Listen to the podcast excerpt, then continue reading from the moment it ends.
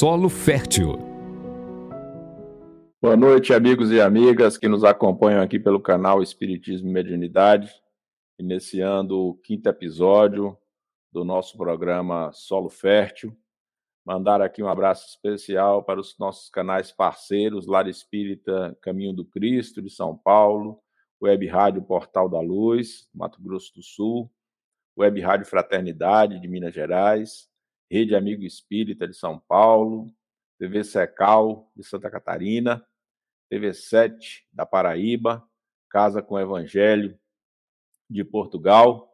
Muito bom contarmos com as parcerias de vocês vocês, amigos e amigas que estão nos assistindo aqui ao vivo e que assistirão após. O nosso tema de hoje é reencarnação como um processo educativo, onde a gente vai procurar discutir aqui a reencarnação não como um processo punitivo, mas como um processo de educação, de transformação, na medida que a gente compreende que Deus é amor. Fique conosco para ouvir e refletir sobre esse tema. Amigo Mestre Jesus, mais uma vez estamos aqui reunidos em Teu nome, nessa escola de aprendiz do Teu Evangelho. Sintoniza nossos corações e nossas mentes e permita que juntos sejamos capazes de fazer novos progressos nessa nossa trajetória rumo à perfeição. E que na perfectibilidade possível nós possamos a cada dia nos tornar instrumentos da tua paz, do teu amor, da tua misericórdia e do teu perdão.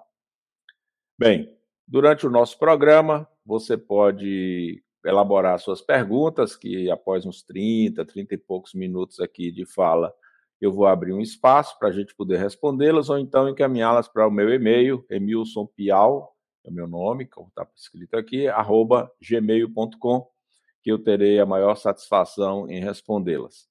Então, começando o nosso processo de reflexão. Um primeiro elemento que eu quero trazer à tona aqui nesse nosso momento de diálogo, mandando um abraço aqui para os nossos amigos da TV Secal, Carlos Smith, que já está aqui com a gente, e vocês, amigos e amigas, quando forem entrando, coloquem seu nome, o local de onde estão nos assistindo, nos acompanhando, e posteriormente também deixe seu comentário no nosso canal, para a gente poder dialogar. Então, o primeiro elemento que quero trazer à tona é um contraponto entre reencarnação como um processo punitivo e reencarnação como um processo educativo. Durante muito tempo, dentro do movimento espírita e em outros movimentos, a gente vem falando da reencarnação como se fosse um processo negativo de condução. Essa um processo negativo na existência. Essa visão, ela é uma visão que tem muita conexão com o budismo porque o budismo ele traz dentro dessa discussão do hinduísmo, ele traz uma noção de que renascer é algo terrível, onde vai falar do karma como sendo um, um processo de sofrimento, dor, angústia, etc., e que a vida contemplativa, a busca do nirvana, a vida monástica é que seria o grande processo de transformação e aprendizagem essa lei do karma acabou sendo incorporada pelo moderno espiritismo, principalmente a partir do século XX, e o karma, então a reencarnação, vem sendo entendida dentro dessa visão, digamos assim, que é uma visão que vai contra, no nosso ponto de vista, a lei de Deus. Porque se nós pensarmos que Deus é amor, todos os nossos processos de aprendizagem, de transformação, são cercados de amorosidade. É uma escola é um lugar onde nós somos aprendizes.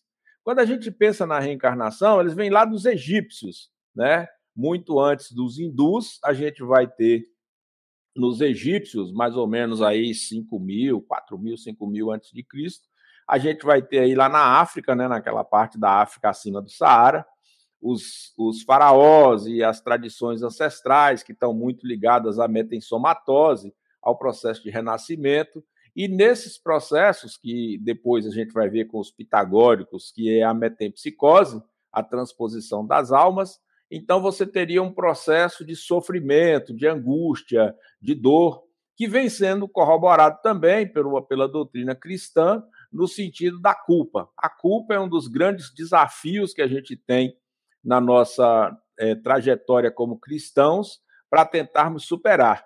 Então, quando a gente olha esse elemento cultural, ancestral, digamos assim, de que você tem um diálogo em torno da religiosidade como um aspecto de sofrimento, de dor, de angústia, você criaria no processo da reencarnação, no processo da evolução, uma visão distorcida da reencarnação como um processo punitivo.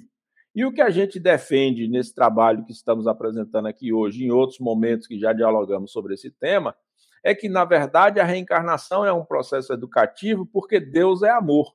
E se Deus é amor e compreende a nossa limitação, compreende a nossa incapacidade, a nossa incompreensão, ele vai ter dele, no sentido de como criador das leis estruturantes do universo, nós vamos ter então um grande colchão de amorosidade que nos acolhe na transição entre os processos de renascimento, entre as vivências. E o que é a reencarnação, então? A reencarnação é um retorno à vida corpórea para a continuação dessa aprendizagem. A gente não reencarna porque cometeu equívocos. Quem tiver dúvida disso, pega lá no Livro dos Espíritos, a questão 132, questão e o comentário que Allan Kardec faz, quando ele vai dizer que a prova é o fato de ter estar na vida corpórea. Então, quando a gente lê lá no Livro dos Espíritos, na questão 132, ele falando sobre o objetivo da encarnação, ele vai dizer que para uns é prova, para outros é expiação. E a expiação consiste justamente no fato de estar na vida corpórea. Se a reencarnação é um processo necessário, estar no corpo para é, progredir, para evoluir, compõe a nossa trajetória, nós temos que virar a chave de compreensão da reencarnação e trazer para dentro dessa compreensão uma visão educativa, uma visão transformadora da existência e não um processo de punição, como a chamada lei do karma dos budistas, dos egípcios, dos orientalistas de uma maneira geral, que, por sinal, a meu ver, claro que submeto isso ao crivo da crítica daqueles que pensam de forma diferente, essa, essas religiões orientais, na forma como elas se apresentam, elas têm muito mais uma vida, é, digamos assim, mentalista, muito mais uma vida relacionada com um espiritualismo ainda muito primitivo do que a noção do moderno espiritualismo, do moderno espiritismo que a gente vivencia hoje. Porque é só olhar as condições de sobrevivência das pessoas lá, é só você observar a submissão que as mulheres vivem, as condições de, de vida mesmo, de estruturação das cidades, etc, etc. Então, eles buscam essa vida contemplativa mas essa trajetória de evolução que a gente compreende como essa mudança de percepção da relação com o divino, superar a noção de um Deus punitivo, superar a noção de um Deus que castiga, todos esses elementos apontam que nós estamos num patamar talvez mais de maior clare... percepção, de maior clareza de compreensão dessa relação com o divino. E quando a gente pensa, portanto, na reencarnação como processo educativo, a gente tem que resgatar que essa discussão, como eu falei, vem dos egípcios, também vem dos hindus, lá 2600 antes de Cristo, o renascimento através dos casamentos, onde o karma era algo desejado, depois com o budismo, onde o renascimento passa a ser temido, a sansara, que é a roda da vida, que seria um infeliz ciclo de nascimentos, morte e renascimentos, eles jogam para a nossa sociedade essa visão, digamos assim, mais é, é, de um processo de punição, de um processo de resgate de débitos que a gente tem. Se a gente pensa em Deus como aquela fonte inesgotável de amor e nós como espíritos em evolução, cai por terra esse conceito.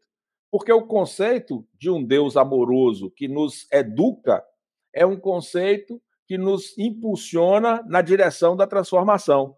E quando a gente olha isso à luz da pesquisa científica atual, nós vamos verificar que nós temos os trabalhos que vêm sendo desenvolvidos fora do campo do espiritismo, fora do campo do espiritualismo, que estão trabalhando as relações da reencarnação com a biologia, reencarnação com os processos de transformação e de crescimento, reencarnação com os processos psicológicos de amadurecimento do ser, reencarnação, inclusive, relacionada com a nossa trajetória, nas nossas experiências.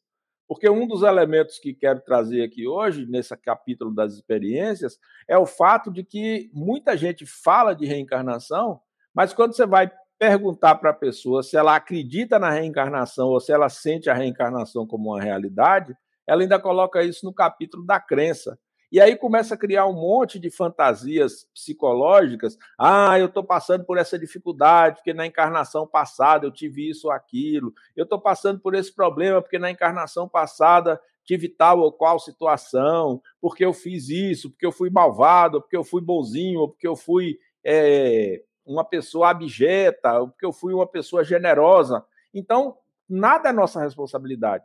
Tudo é um processo de culpabilização por acontecimentos anteriores e você acaba sendo um réu que está cumprindo uma pena no encarnação. Isso vai totalmente ao contrário da doutrina de Jesus e vai totalmente ao contrário de uma compreensão de Deus como esse ser de amorosidade plena que educa e transforma os seus filhos no processo de aperfeiçoamento e de aprendizagem.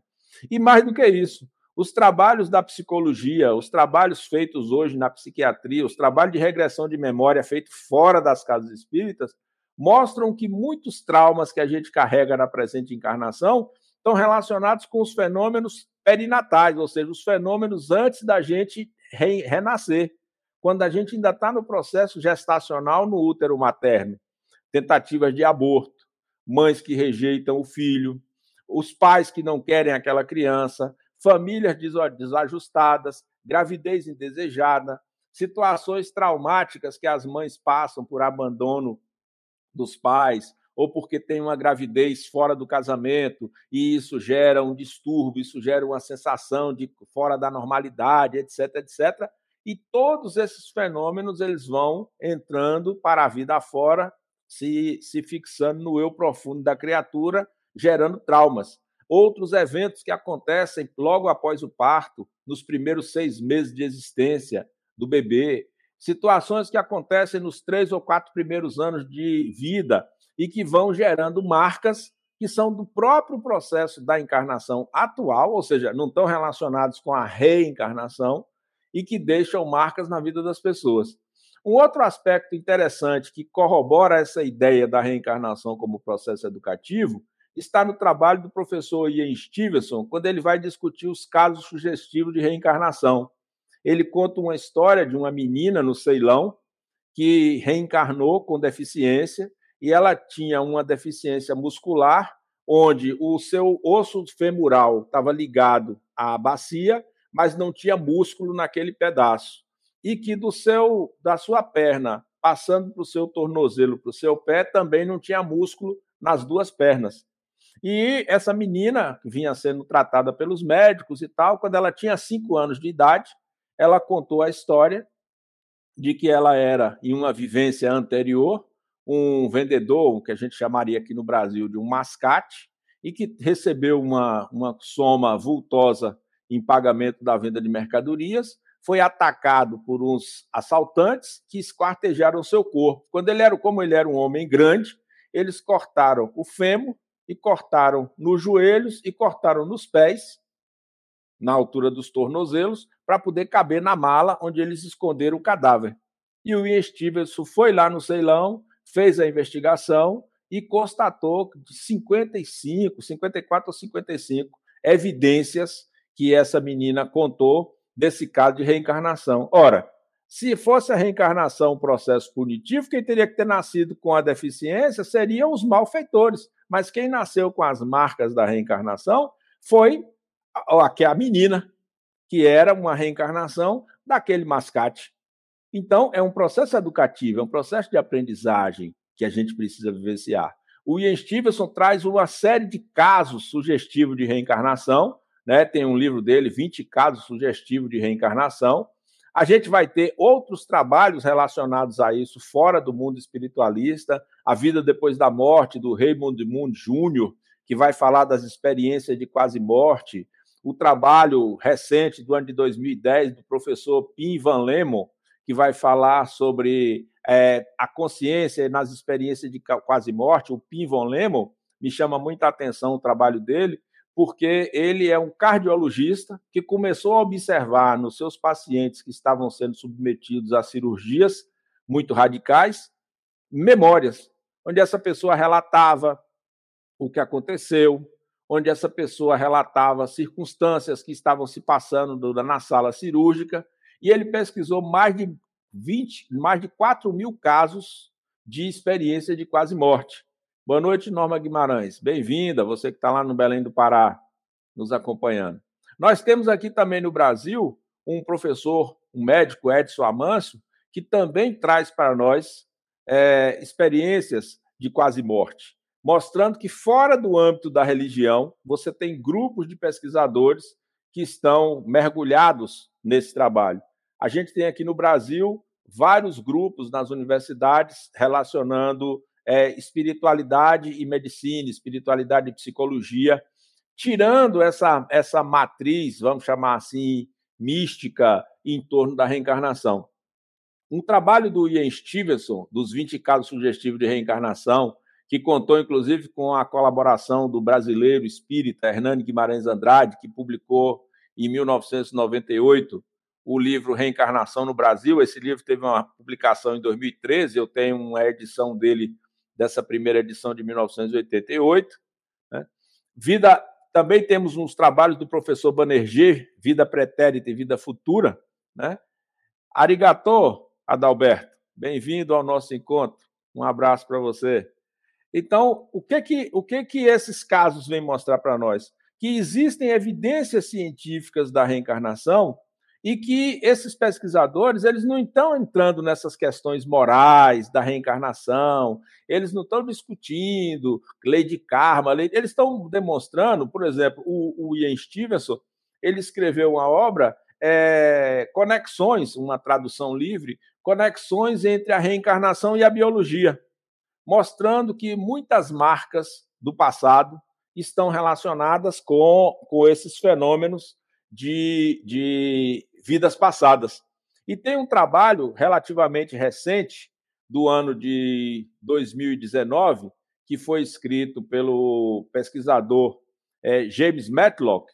O, o, James Matlock é um professor, né? ele é um antropólogo, e ele fez um trabalho que ele fez uma pesquisa de mais de 900 referências bibliográficas envolvendo psicologia, psiquiatria, antropologia, história, parapsicologia. E o livro dele é uma revisão de literatura. O livro se chama Signs of Reincarnation, né? e ele vai explorar esses casos tanto do ponto de vista da religiosidade quanto do ponto de vista da teoria. E o que é que esse cientista, o Matlock, ele vai dizer? que a reencarnação ela é uma hipótese que não pode ser rejeitada a priori e que a questão da existência ou não ela deve ser decidida com base nas evidências. E quais são as evidências que ele traz? Marcas de nascença, reminiscência de vidas passadas, é, informações existentes de é, vivências anteriores, tudo, todos esses elementos eles mostram que estamos retomando na academia, ou seja, num arco por fora do nosso movimento, do, do por fora da, dos trabalhos nas casas espíritas, uma discussão acadêmica sobre reencarnação descolada desses aspectos, vamos chamar assim, de sofrimento, de dor, de angústia. É, e, e, esse, e esse trabalho esse do, do James Matlock ele desse sinal de reencarnação é um, é um material que traz para nós, é, Adalberto, uma possibilidade de aprofundar esses estudos sobre reencarnação, a nossa compreensão sobre reencarnação, fazendo aquilo que o Kardec diz que é o espiritismo avançar com a ciência, fazendo a conexão dos estudos sobre reencarnação, sobre vidas passadas que ocorreram no século XIX, no começo do século XX, na década de 60, 70, né, com, com diversos pesquisadores fora do movimento espírita, para dentro do, do tempo atual na discussão do moderno espiritismo. Por exemplo, a gente tem hoje um campo de exploração da reencarnação, da discussão sobre reencarnação, que são as experiências de final de vida. As pessoas falarem sobre a morte, sobre o morrer. Esses trabalhos eles começaram na década de 60. Estou falando aqui fora, evidentemente, do nosso campo de espiritismo, de espiritualismo, com a é, com a professora que fez a obra muito interessante sobre a morte e o morrer, né? A Elizabeth Kubler-Ross. A gente vai ter uma, uma, uma pesquisadora hoje que está publicando, que está aí no Instagram, a Ana, a Ana Cláudia Quintana Arantes, que o livro dela de partida é A Morte é um Dia que Vale a Pena Viver. E nós temos o, o médico, psiquiatra espírita, o Alexander Moreira, na Universidade Federal de Juiz de Fora, que fez um livro, Science of Life After Death. Né? Então, a gente precisa verificar essas experiências. E o que, que esse grupo do, do Alexander Moreira está fazendo lá na Universidade Federal de Juiz de Fora? Eles estão buscando experiências de quase morte ou perfis de casos de percepção de vidas passadas e está disponível no site. Quem tiver interesse, entra no site da Universidade Federal de Juiz de Fora, procura o NUPES, N-U-P-E-S, e lá eles têm uma pesquisa cientificamente estruturada, legitimada e aprovada nos diversos departamentos da universidade, avançando nessas pesquisas sobre reencarnação. Qual é o elemento do tempo atual que a gente pensa nessa proposta nossa do, desse nosso programa Solo Fértil? É nós percebermos que o Espiritismo, ao avançar com a ciência, exige de nós também abrirmos o nosso campo de leitura. Infelizmente, alguns desses materiais não têm tradução em português ainda, mas eles, por exemplo, esse livro que eu falei, Signs of Reincarnation, ele é um livro do, do James Matlock. Ele é um livro que ainda não tem edição em português. o livro do, do Alexander Moreira também não tem edição em português. Mas isso nos impulsiona na direção de buscarmos aprofundar, atualizar as nossas discussões, trazermos esse tema da reencarnação como um processo educativo para o centro da nossa discussão e para uma pragmática nossa de vivência espírita tirando um pouco essa noção místico-mágico, sobrenatural, que envolve o tema, e percebendo que, ao fazermos uma leitura mais aprofundada da codificação, nós somos convidados a repensar a reencarnação, as marcas de nascença, os sinais, as memórias das encarnações anteriores, com esse olhar evolutivo, com esse olhar de crescimento e de transformação espiritual que é uma proposta que os espíritos já trazem para nós quando eles vai falar dessa questão de que a gente passa pelas provas de uma nova existência. Só que quando ele fala sofre a prova de uma nova existência, muitas vezes a gente coloca esse sofrimento dentro dessa lei do karma. E o que que os, quando a gente vai lá, peguem lá, duvidem de mim, não acreditem não. Fala assim, ai, meu espial, você está inventando isso. Pegue lá no Livro dos Espíritos, na questão 132, quando Kardec vai falar no seu comentário a essa questão, e vocês vão ver lá que ele vai dizer que você tem um no processo da reencarnação essa esse vamos dizer assim é, estar encarnado num mundo de provas e expiações é que você vai passar por, por essas vicissitudes da encarnação. Então, se você precisa, para alcançar a perfeição, passar pelas vicissitudes da existência corporal, nisso está a expiação. Compreende que é uma mudança, uma chave de interpretação que a gente precisa aprofundar? O, a, o sofrimento não é a reencarnação em si, a reencarnação em si é um processo educativo.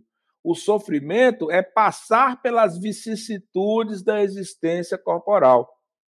Essa é a mudança de compreensão que a gente precisa fazer. Mas volta a repetir, Norma, duvida, pega lá, ai, Miss Pial está inventando. Pega lá a questão 132 e relê, separando os pedacinhos, e você vai ver o que eu estou falando aqui. Ao pensarmos na reencarnação como um processo educativo, Cada renascimento é uma oportunidade nova de crescimento e transformação que se abre para nós. E ao percebermos que nós somos espíritos e a passarmos progressivamente a nos sentirmos como espírito imortal, é, isso nos ajuda nesse processo nosso de aprendizagem, de transformação e de crescimento. Quando a gente olha para a nossa reencarnação como uma oportunidade nova, a gente se livra do sentimento de culpa. Porque a gente erra, a gente comete equívocos, a gente tem defeitos, a gente tem dificuldades, mas essa encarnação é uma oportunidade de aprendizagem. Se ao invés de eu assumir um sentimento de culpa ancestral, botar no meu ombro a culpa do mundo, porque tá, não sei o quê, porque eu não fiz direito, lá, sim, errou, refaz seu caminho. Errou, busca uma nova trajetória para poder você refazer as estradas. Como diz o Chico Xavier, eu não posso mudar o passado, mas eu posso ter um futuro diferente daquele passado. Né? Então, esses são desafios de aprendizagem. Eu tenho, tenho uns amigos nossos em Salvador que fazem uma reflexão sobre Paulo de Tarso como o, o grande é, divulgador do cristianismo, o grande pai do que a gente chamaria hoje do cristianismo, na sua versão que se expandiu para o Ocidente. Na história de Paulo de Tarso, quem era ele? Era um doutor da lei que assassinou algumas pessoas em nome da religião, entre elas Estevão, que foi é, apedrejado a mando dele, mas foi a ele que Jesus in, in, indicou, foi a ele que Jesus chamou para ser o propagador da doutrina para os gentios. Por que, que Jesus escolheu alguém que tinha cometido equívocos na própria encarnação para ser essa pessoa que ia continuar a trajetória dele? Já pararam para pensar nisso? Já pararam para refletir sobre isso? Então, cada reencarnação é uma oportunidade nova. E mesmo na encarnação atual, nós temos possibilidade de ir nos transformando, nos aperfeiçoando e aprendendo para essa trajetória de transformação, aprendizagem e crescimento. Então, o que que pega lá a questão 166A, quando Kardec vai perguntar é, dessa transformação como espírito. O processo de reencarnação é um processo de depuração. E a alma vai experimentando as transformações e por isso ela necessita da prova da vida corporal. Então, a gente precisa ressignificar essa noção de expiação. A gente precisa ressignificar essa noção de prova dentro dos nossos estudos atuais do Espiritismo, para a gente recolocar e reposicionar, sair da visão budista, da visão egípcia, da visão hinduísta da reencarnação como uma punição, como algo indesejável, e partir para a compreensão, conforme a orientação de Kardec dos espíritos da codificação, de que cada reencarnação é uma oportunidade nova de aprendizagem na nossa trajetória evolutiva de espíritos imperfeitos que vão alcançar a perfeição. Pensem sobre isso, reflitam sobre essa temática, discordem de mim, pensem vocês mesmos pelas suas experiências pessoais, de forma pragmática. Como eu sinto que sou espírito imortal? Como eu sinto a minha reencarnação? como eu sinto os desafios que a vida coloca em minha frente e para que esses desafios estão no meu caminho. Vamos juntos nessas aprendizagens. Momento de interação. Perguntas e respostas.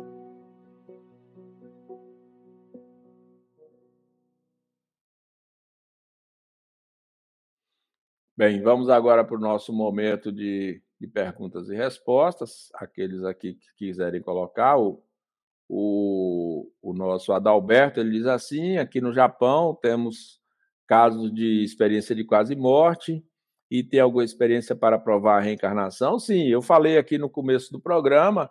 Você tem a reencarnação no Brasil do, do Hernani Guimarães Andrade, ou você tem os 20 casos sugestivos de reencarnação do Ian Stevenson, tem outros livros dele que tratam sobre esse tema onde existe uma técnica que é empregada na academia. Né? Esse, esse livro que eu fiz referência agora há pouco, do, dos sinais da reencarnação, também é um, uma fonte interessante de, de pesquisa. Né? Você que está aí no Japão tem acesso a essa literatura, né? procura pelo autor James Matlock, né? Signs of Reincarnation, e você vai aí, Adalberto, verificar uma pesquisa séria, robusta em torno desse tema. Então, existem evidências científicas da reencarnação através dos sinais, das lembranças, das marcas, da vidência, das comunicações dos espíritos, para além da crença. O aspecto que quero ressaltar com vocês nessa noite de hoje aqui é extrapolar essa coisa do crer ou não crer.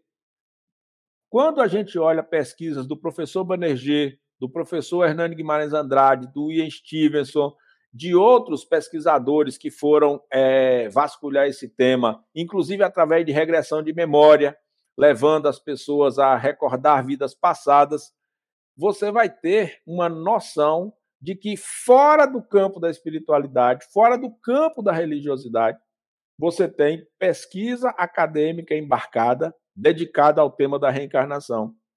O Ian Stevenson, o Hernani Guimarães, o Banerjee e outros, eles não estão perguntando qual é a causa moral, qual é a consequência disso, qual é a consequência filosófica disso.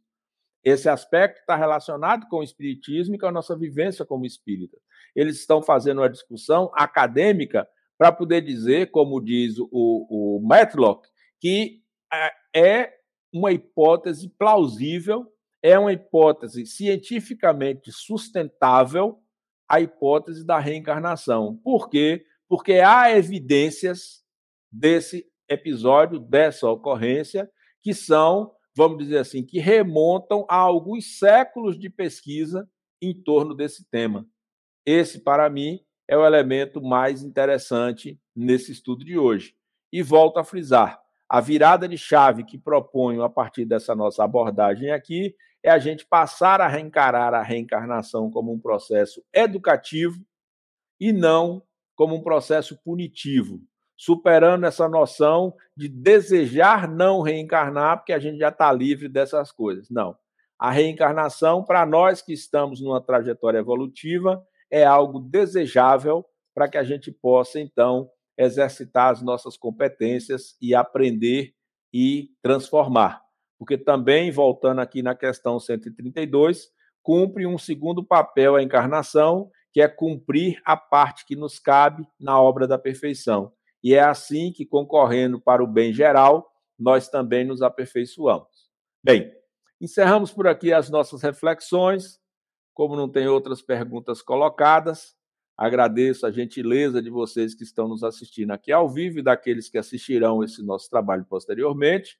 Volto a repetir, meu e-mail é emilsonpial, tudo junto, sem ponto, arroba gmail.com. Estou à disposição para dialogar com vocês. Amigo Jesus, nós te agradecemos pela possibilidade desse encontro de hoje, da possibilidade de refletirmos, de falarmos sobre essa temática da reencarnação, buscando despertar em nós mesmos nos nossos amigos que nos acompanham aqui pelo canal Espiritismo e Mediunidade, para que possamos juntos nos transformar, nos aperfeiçoar, tornando-nos a cada dia melhores instrumentos da tua paz. Que a paz e o bem-estar que sentimos nesse instante se estenda aos nossos familiares, às pessoas que nos pedem preces, de maneira que juntos possamos vibrar por um mundo melhor, mais solidário, mais pacífico e mais humano. Que assim seja. Um beijo, Regina Mercadante, que é a nossa líder aqui no canal Espiritismo e Mediunidade. Um abraço, Norma, Adalberto, Carlos Smith, amigos e amigas. Um abraço, até a próxima quinta-feira. Estude conosco.